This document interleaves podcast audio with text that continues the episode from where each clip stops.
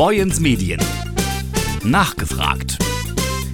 Unsere Fragen an Professor Dr. Med Patrick Dienert. Er ist Kardiologe und Facharzt für innere Medizin an den Westküstenkliniken. Herr Professor Diemert, fast jeder von uns kennt jemanden, der mit Corona infiziert ist oder war. Möglicherweise hat man es selbst gehabt. Was macht eigentlich eine Covid-Infektion mit unserem Körper? Naja, eine Covid-Infektion ist ja so, dass sie sich zunächst mal also in den Nasen-, Mund-, Rachenwegen anheftet an diese Epithelien, also an diese, diese Zellen, die sozusagen den Nasen-, Rachenraum, Hals auskleiden. Und, und viele Covid-Infektionen bleiben sozusagen, die leichten Infektionen bleiben für, bis zum Hals statt. Schwieriger wird es, wenn es dann tiefer geht, also auch noch die Lunge betrifft. Und dann ist das Tückische bei Covid, dass Covid halt auch tatsächlich eine Systemerkrankung, wie wir sagen, werden kann. Das heißt, dass im Rahmen von Covid ganz viele Organe betroffen sein können. Und das geschieht, wie wir jetzt gelernt haben, durch eine Gefäßentzündung, also eine sogenannte Vaskulitis. Das heißt, das Endothel, das ist diese Gefäßinnenhaut. Auch da kann also das Covid, das Coronavirus, das SARS-CoV-2-Virus andocken und dann kommt es zu einer Gefäßentzündung. Und das kann also ganz viele Organe betreffen. Das kann das Herz betreffen, das kann das Gehirn betreffen. Und äh, das macht es halt so ein bisschen tückisch. Und deshalb ist Covid halt tatsächlich auch keine normale Erkältung, mhm. sondern eine ja etwas schwierigere und sehr ernstzunehmende Erkrankung. Nun wird das Wetter wieder schön, die Läufer kommen raus, auch die Radfahrer und andere.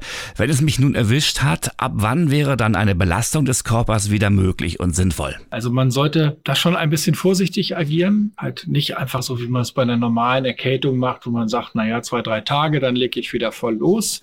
Es gibt doch bei Covid erstaunlich viele Menschen und wir kennen ja auch, denkt fast jeder aus seinem Umfeld der Leute, die einfach deutlich länger brauchen, als das so nach einer normalen Erkältung der Fall ist. Und das liegt, wie wir denken, daran, dass halt auch oft mehrere Organe des Körpers mitbeteiligt sind. Und deshalb muss man da vorsichtig agieren. Wir empfehlen auch die Fachgesellschaften haben da entsprechende Stellungnahmen, dass man also während der Quarantänezeit, das sind ja in der Regel zehn Tage, dass man da wirklich von sportlicher Aktivität eher Abstand halten sollte. Das heißt, da sollte man sich wirklich körperlich schonen. Ja, das heißt, man kann natürlich trotzdem, sofern es jetzt zum Beispiel die Quarantäne zulässt, man kann spazieren gehen, man kann auch mal in den Garten gehen, man kann leichtere Sachen machen, aber man sollte jetzt nicht aktiv Sport treiben in diesen etwa sieben bis zehn Tagen, wo also die Covid-Quarantäne dann im Moment ja noch üblich ist. Und danach kann man bei einer leichten Covid-Infektion, also wie ich vorhin gesagt habe, so etwas platt, ja, wenn es nur bis zum Hals ging und keine Lungenentzündung und keine schwere Luftnot und kein hohes Fieber und kein Krankenhausaufenthalt, dann kann man danach langsam wieder loslegen. Aber ich empfehle erstmal so für zwei Wochen noch mit angezogener Handbremse. Äh, je nachdem, vielleicht äh, nicht gleich wieder die volle Laufstrecke, sondern vielleicht erstmal vorsichtig die halbe Laufstrecke. Sportler sollten dabei, viele haben ja eine Pulsuhr, ein bisschen die Herzfrequenz im Auge behalten. Und man sollte sich dann nicht übernehmen, man sollte wirklich darauf achten.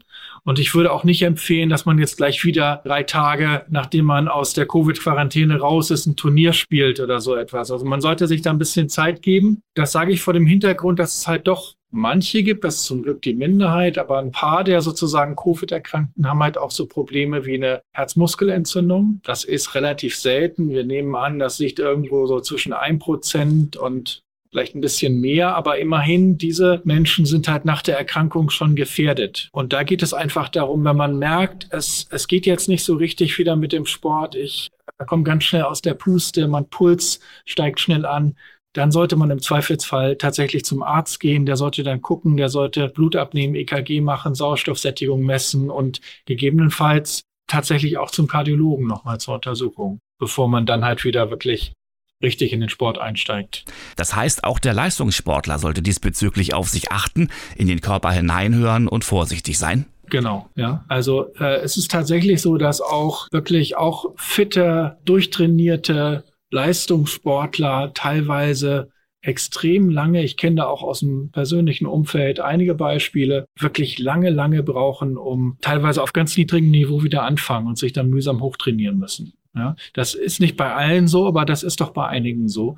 Und das muss dann wirklich auch ärztlich begleitet werden. Es bleibt aber trotzdem dabei, auch nach einer Infektion, Sport ist grundsätzlich gesund. Na klar, Sport ist gesund, Sport ist so eine der besten Sachen, die sie machen können, sagen wir Kardiologen, und zwar auch auf jedem Level, auch mäßiger Sport, zwei, dreimal die Woche ist auch schon super, ja, auch wenn das nur Treppen steigen äh, statt Fahrstuhl oder Nordic Walking oder, oder auch leichter Sport ist super. Und auch natürlich Ausdauersport, den haben wir Kardiologen ganz besonders gerne. Und natürlich Sport ist klasse, Sport ist toll.